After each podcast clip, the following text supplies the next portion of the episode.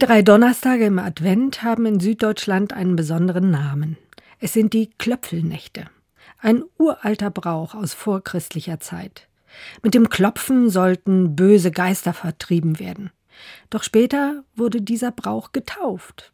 Es war den Armen des Dorfes vorbehalten, als Hirten verkleidet klopfen zu gehen. So bekamen sie zu essen.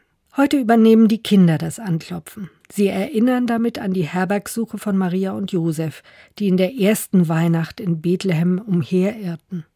Überall wurden sie abgewiesen. Nur einer hatte Mitleid und ließ sie immerhin im Stall unterkommen.